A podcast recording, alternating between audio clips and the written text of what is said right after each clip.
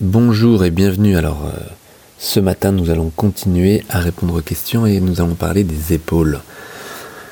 C'est un sujet euh, récurrent, un sujet commun, presque banal, et pourtant c'est un sujet qui passe à côté de grosses confusions parce que on vous a donné comme information, et quand je dis on, c'est aussi bien euh, dans, dans vos repères familiaux qu'à l'école, puis au conservatoire, et puis, d'une manière générale, on vous a donné des informations qui ne sont pas justes d'un point de vue biomécanique. Et ce sont des choses qui sont vraiment, vraiment répétées, entendues, réentendues, et que vous avez même fait passer vous-même euh, à vos enfants ou à d'autres personnes que vous pouviez conseiller. Les épaules, c'est un sujet euh, que je réaborde, et là la question est euh, précise et en même temps, vous allez voir, compliquée. Euh, donc je vous remercie pour vos précieuses explications. Depuis quelques mois, je ressens une douleur vive à la coiffe de l'épaule gauche. Et celle-ci est en position élevée par rapport à l'épaule droite. Cette douleur irradie jusqu'au cervical et me donne des migraines. Je fais des séances de kiné, d'ostéo, mais rien n'y fait. Mon épaule gauche est constamment en position surélevée. Que me conseillez-vous de faire? Je vous remercie Valérie.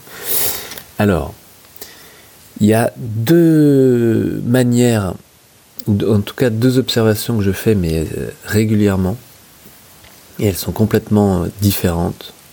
Et là, Valérie me propose l'une des deux, c'est qu'elle a une épaule gauche qui est en position élevée par rapport à la droite. Souvent, les guitaristes, alors je vous ai dit qu'elle était guitariste. Euh, oui, non, je vous ai pas dit, c'est une guitariste. Et souvent, l'épaule gauche se retrouve dans des positions plus basses pour aller contourner le manche avec la main. Alors que l'épaule droite se retrouve dans une position plus haute pour contourner le volume de la caisse de la guitare. Donc ça, c'est un schéma qu'on retrouve très très souvent, avec une main gauche qui vient s'accrocher aux manches, qui vient chercher une décontraction, et qui impose ou qui propose à l'épaule un relâchement, et donc un affaissement. Alors après, qui de l'épaule ou de la main se détend en premier? Mais il est clair qu'un relâchement de l'épaule pèse sur la colonne cervicale et crée des tensions qui euh, peuvent en effet provoquer des migraines. C'est souvent le cas des migraines qui viennent euh, soit de ce qu'on appelle les migraines ophtalmiques au niveau des yeux, soit au niveau des tensions cervicales. Ces tensions cervicales qui montent jusqu'à la base du crâne, et puis sur cette musculature du crâne, qui crée ces tensions, ces douleurs. Et on pourrait même descendre un peu plus bas qu'au niveau cervical, c'est-à-dire au niveau interscapulaire, cette musculature entre les omoplates qui crée, qui est une tension qui fait du bien à la migraine quand on la détend, quand on l'étire, quand on s'en occupe et quand on arrête surtout de lui imposer le poids des bras. C'est-à-dire quand on arrête de lui imposer cette, euh, ce relâchement excessif de l'épaule. Donc ça, c'est le cas assez fréquent, mais il arrive également, comme le précise Valérie, et comme, comme le subit Valérie, l'inverse, c'est-à-dire une épaule gauche qui soit hmm, surélevée par rapport à la droite. Mais voilà encore un piège, parce que quelle est l'épaule qui est réellement la plus haute ou la plus basse Est-ce que l'épaule droite ne serait pas trop basse aussi? Alors, Valérie décrit un problème dans l'épaule gauche, donc a priori il s'agit bien de la gauche. Mais si vous vous regardez dans un miroir lorsque vous jouez, ne, vous, ne concluez pas trop vite que votre épaule gauche est trop haute lorsqu'elle est plus haute que la droite. N'est-ce pas la droite qui est trop basse? Parce que c'est un schéma qui revient aussi souvent. Une épaule droite qui vient avec un avant-bras se poser sur le cœur de la guitare et qui vient s'effondrer, s'effacer et tomber. Et qui crée ce même style de tension au niveau des trapèzes droits. Oh, alors, ce que propose Valérie, c'est un schéma encore différent. C'est une épaule gauche trop haute avec des douleurs à gauche. Et là, attention, l'autre piège. C'est-à-dire qu'au départ, vous pouvez avoir ce style de problématique d'être un peu crispé dans votre épaule gauche, un peu haute. Essayez tout, c'est-à-dire de vous détendre et que cela ne marche pas. Avec comme risque, si cela marche, de tomber dans un excès averse, alors avec le temps, un excès qui ferait que votre épaule gauche serait trop basse et on retombe dans le premier schéma que je vous ai décrit. Mais là, en attendant, la question c'est comment faire pour sortir de ça parce que vous avez, Valérie, tu as euh, essayé différentes techniques, différentes approches qui sont souvent trop passives, beaucoup trop passives pour vous, musiciens, c'est-à-dire que vous subissez encore une fois euh, des techniques quand vous allez euh, vous faire traiter et que vous ne changez en rien votre comportement et votre attitude sur l'instrument. Donc on peut vous faire les meilleures séances et les meilleures techniques euh, passives, euh, quelle que soit euh, la spécialité. Si vous vous revenez à votre instrument dans les mêmes conditions, eh bien je vous assure, enfin j'ai pas besoin de vous le, vous de vous l'expliquer, eh bien que les douleurs persistent et que c'est vraiment fatigant. Et surtout que les migraines, c'est plus que fatigant, c'est minant quand euh, ça arrive, c'est désespérant, c'est fatigant, c'est épuisant, physiquement et moralement. Alors je vais vous parler d'un autre élément qui peut-être vous donnera une piste, mais, mais peut-être, c'est que on parle du rapport épaule-main.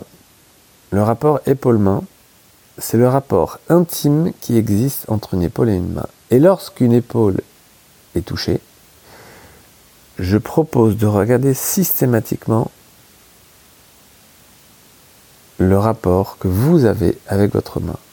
Donc votre main gauche, par conséquent, la main qui est sur le manche, et avec quelle tension vous jouez dans cette main gauche, et quelle que soit la raison, parce que vous êtes débutante, parce que vous êtes exigeante, parce que vous êtes euh, avec cette volonté d'être précise, parce que vous êtes pressé, parce que vous êtes euh, peut-être euh, avec un terrain anxieux en général, parce que vous êtes passionné, parce que vous êtes motivé, ou parce que vous êtes tout ça à la fois, eh bien le risque, c'est de mettre une crispation dans la main qui impose automatiquement une crispation dans l'épaule.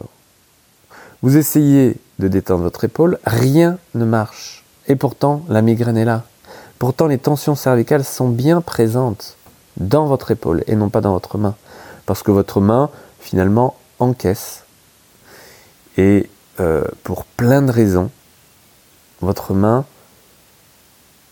est relativement encore endurante et que peut-être que euh, vous ne jouez pas si longtemps et que votre main ne fatigue pas si vite que votre épaule. Pour certains, c'est la main qui aurait trinqué, le coude, voyez, le poignet, les tendons des, doigts, des, longs doigts fléchisseurs ou extenseurs. Pour d'autres, ce serait une douleur entre le pouce et l'index. Pour d'autres, ce serait des petits euh, un petit kyste qui serait apparu, ou un doigt à ressaut qui serait apparu au niveau des fléchisseurs, peu importe. Finalement, ce qu'il faut arriver à décrypter lorsque la pathologie s'installe, et là, les migraines ça reste bien une pathologie, mais euh, euh, on se trompe d'endroit si on s'occupe de l'épaule, à mon avis. Donc, regardez votre main, regardez-la d'un autre œil, regardez votre approche d'un autre œil. Vous êtes pressé, eh bien, si vous êtes pressé en musique, vous êtes mal barré parce que parce que parce que c'est long, les progrès sont longs et les progrès seront encore là dans 10 ans, encore là dans 40 ans. C'est pour vous dire. On ne finit jamais de faire des progrès en musique, à l'instrument, à condition que l'on continue à travailler, que l'on puisse continuer à travailler. Et lorsque jouer s'assimile avec migraine, c'est pas sûr que vous puissiez jouer encore très longtemps. Euh, donc, revoyez clairement le rapport que vous avez avec votre main, le rapport que vous avez avec votre empressement, avec votre anxiété, peut-être une anxiété généralisée, peut-être vous une anxiété qui est un terrain anxieux et pas forcément très énorme d'ailleurs, mais qui arrive au moment où vous rentrez dans un jeu passionné, dans lequel vous êtes exigeante et dans lequel vous êtes euh, hum, précise, motivée. Et je ne veux pas vous enlever votre motivation, ni votre exigence d'ailleurs, ni votre côté passionné et votre volonté de bien faire, mais trop vouloir bien faire vous amène dans certaines tensions qui sont apparemment contre-productives, mais surtout néfastes. Et je vais aller encore plus loin. Une épaule qui n'est pas optimisée impose aux mains des crispations. Et c'est là où on parle du rapport épaule-main, euh, épaule-main ou main-épaule, parce qu'il y a un va-et-vient constant entre les compensations de l'un à l'autre. Vous compensez et vous forcez au niveau de votre main sans même vous en apercevoir, et tout ça pour bien faire, avec un intérêt et une passion. Vous trinquez au niveau de votre épaule. Votre épaule compense, et cela impose à la main d'autres compensations, ce qui vous évite ou ce qui vous empêche d'avancer et d'évoluer. Donc pour casser ce cercle vicieux, il y a plein de portes d'entrée. Il y a la porte d'entrée purement technique au niveau de votre main pour comprendre quelles sont les stratégies pour arriver à lui proposer un galbe, c'est-à-dire un gainage musculaire qui permet d'être plus efficace et qui vous permet d'être plus, plus détendu a priori en étant plus tonique, parce que la clé est d'être plus tonique sur une main, mais tonique des bons muscles, pour libérer les muscles des doigts, pour libérer les doigts, pour leur proposer une variation de position plus facilement et avec moins de tension. Mais il y a aussi une autre porte d'entrée qui est la porte d'entrée mentale, qui est de vous dire ok, je prends mon temps, ok, je ne suis pas si concentré et focusé sur ma main, ok, je ne veux pas aller si vite, et ok, je euh, baisse d'un cran mon niveau d'exigence en restant exigeant, mais en arrêtant d'être perfectionniste. Parce que la perfectionnisme, c'est une des causes d'entrée des problématiques chez les musiciens, c'est clair. Une des causes des pathologies fonctionnelles des musiciens, une des causes des pathologies professionnelles.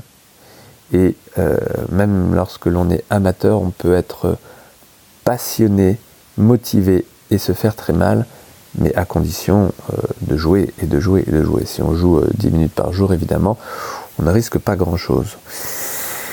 Il y a une autre porte d'entrée, c'est euh, le mime, de, regarder comment vous pourriez vous tenir